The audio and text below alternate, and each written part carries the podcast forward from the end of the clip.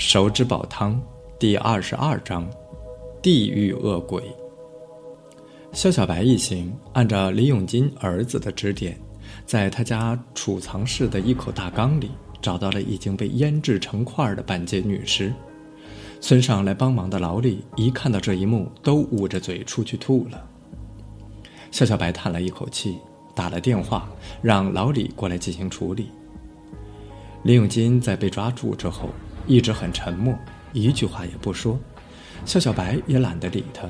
反铐了手铐，扔到了车上，等待回去处理。回村之后，老支书拉着肖小白的手，一个劲儿地说丢人，说自己村里出了这样的事情真是丢人，说自己本家出现这样的事情更是丢人。肖小白安慰了几句，看到实在是没有办法，也就不吭声了。镇上的同事也已经赶到了，好家伙，一帮人全副武装的。肖小白跟所长见了面，客套了一番，留下几个干警在这里保护现场，等待法医的处理。自己跟小朱、小钱带上李永金，赶往镇上派出所，准备进行审讯。临走的时候，李永金八岁的儿子死死地拉着自己的衣角：“叔叔，待在这里我怕。”一句话说的肖小白只感觉心酸，二话没说，把孩子也带上了车。一行人浩浩荡荡地出发了。虽然已经猜到了事实，但是李永金的交代还是让所有的干警都不寒而栗。据李永金交代，十一月十一日晚，他将自己的母亲用绳子勒死，然后割下大腿肉进行煮食。因为主食是尚未煮烂，随后丢弃给猪喂食。之后，他将母亲的手脚、头颅同样扔给猪喂食。而其余部分腌制之后在家中保存。他坦言人肉不好吃，但是扔了可惜，所以一直放着。剔出的大腿骨和肋骨这些骨头，他统统的拿在灶里烧柴，想毁灭证据。干警们问他为什么这样做，是不是与母亲关系很差？他沉默不语，并不回答。肖小白知道，其实按照老李检测那块大腿肉的发现。李永金的母亲并不是被他勒死的，因为在他割大腿肉的时候，伤口还有卷曲反应，这是人还活着的证据。但是按照他描述的样子，在后来割下头颅之时，未见大面积流血，可以据此推测，他母亲很有可能是在昏迷醒来之后，因疼痛而休克致死。这个事实，肖小白并没有说出去，他自己都无法承受这种人伦悲剧。为什么会这样？李永金没有回答。也许他自己也不知道自己为什么会这样做。老支书说，他平时跟母亲关系还不错，也没有什么精神病之类，但做出这样的事情一定是鬼迷心窍。是的，鬼迷心窍。一头来自地狱的恶魔，走出派出所的大门，肖小白仰望着阴霾的天空。他哼起了一首低沉而压抑的歌。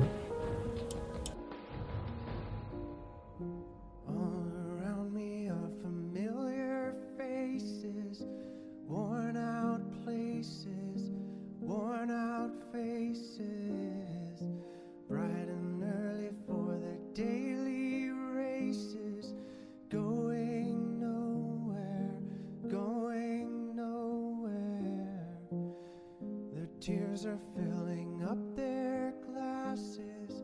No expression, no expression. Hide my head, I wanna drown my sorrow. No tomorrow, no tomorrow. And I find it kinda funny, I find it kinda sad. The dreams in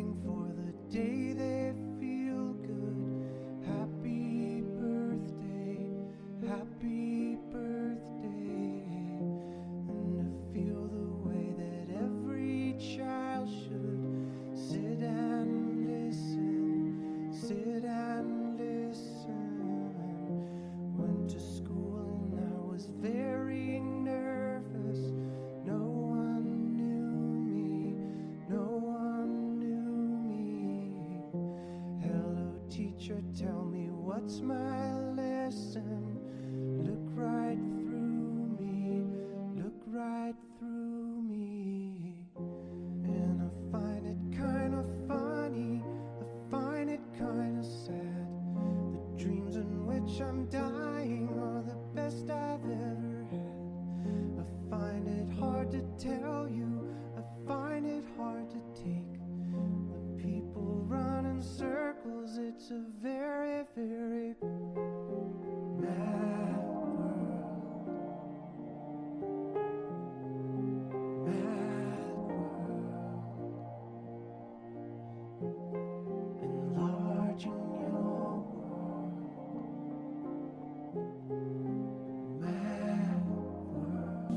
这首《Mad World》，他唱过无数遍，却从来没有像今天这样如此的伤感。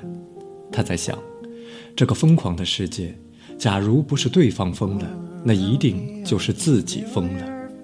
他无法相信自己所见的都是事实，更无法相信这样的事情就会发生在自己的身边。叔叔，你唱的是什么歌呢？很好听，但是我却一句都听不懂。不知何时，小猪带着李永金的儿子站在了肖小白的身旁。啊，叔叔是瞎唱的，你当然听不懂了。等你长大了，你就会明白的。肖小白蹲下身子，笑着对他说：“我听得懂，虽然我不知道你在唱什么，但是我听了却很想哭，就像那天晚上一样。”沉默了很久，肖小白一把抱起李勇，走，叔叔带你去看一个漂亮的阿姨，好不好？为什么要见漂亮的阿姨？我想跟叔叔待在一起。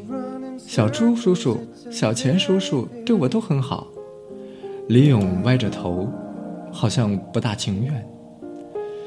那个漂亮的阿姨可以让你忘记很多你不想记得的事情。叔叔以前坐车很怕，就是他帮着叔叔治好的。跟叔叔一块儿去，等出来之后，叔叔带你去游乐场玩，好不好？好。一听到游乐场玩，孩子马上就答应了。之后想了想，歪了歪头说道：“叔叔那么大的人，坐车还害怕，真羞。我坐车都不害怕。”肖小白笑了笑，没有说话。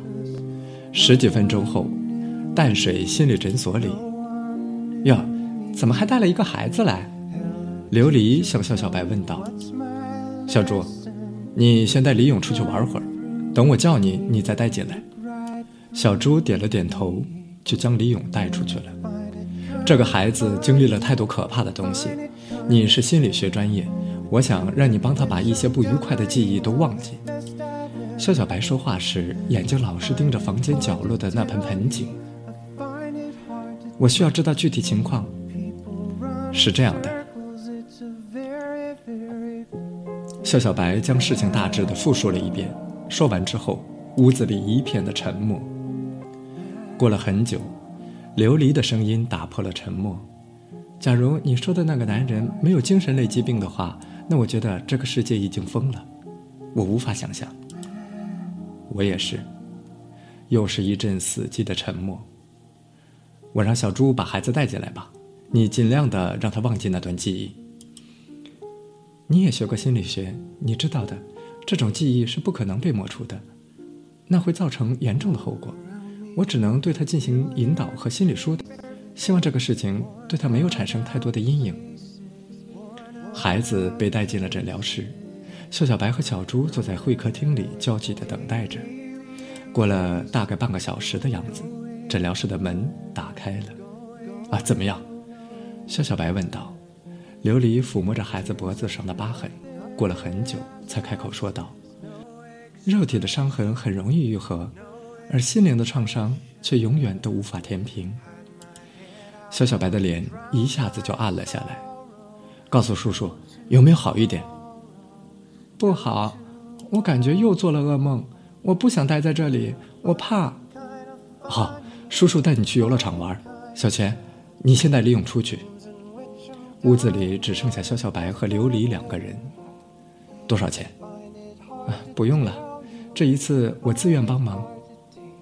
这是规矩。算了，我还是按照我以前来这里治疗的价格给吧。放下钱，肖小白准备离开。你每次来，除了治疗和工作，就不愿意多待一会儿了吗？琉璃的声音带着些许的哀怨。小小白停下了脚步，他摸了摸自己的胸口。肉体的伤痕很容易愈合，而心灵的创伤却永远都无法填平。说完这些。他头也不回地离开了，屋子里只剩下琉璃愣在那里。过了很久，他忽然趴在沙发上开始哭泣。后记：此案来自真实案例，新闻标题是“恶男杀死父母煮着吃”，有兴趣的朋友可以搜索看一下。我当时看到这则新闻真的很无语，我不知道那个男人是不是真的疯了。假如不是，那我不知道这样的事情该如何解释。这个案子我写的时候真的很累。有的读者说这个案子不如第一个案子那么引人入胜，也许是真的。这个案子推理较少，而排查的戏份较多。我写这些案子是想唤起人们对现实案件的一些反思。假如可以避免一些悲剧，那么就让孩子少受一点伤害吧。我不知道现实生活中这个凶手的孩子的结果是怎样，但是可以肯定，他的心理创伤是永远都无法抹平的。人伦的悲剧是否可以再少一点？这个案子终于写完了。有的读者说我笔下的刑警太过感性了，太过伤感，太过柔弱了。也许我笔下的人物就是现实生活中的我，但是我想问大家。难道非要是冷冷的硬汉，见到孩子如此的绝望却无动于衷，那才是警察吗？警察难道不是父亲，不是儿子吗？我想写的，就是有血有肉、有感情的警察。我想写活生生的人，而不是机器。我想写血淋淋的事实，但是又想带着一些希望。这就是我的目的。也许大家不喜欢，但是这是我的初衷。我希望可以让读者看后有所思考，仅此而已。今夜大概不会再做噩梦了。写这个案子太过黑暗，思考太多的剧情，夜间老是做噩梦，终于可以放下了。好累。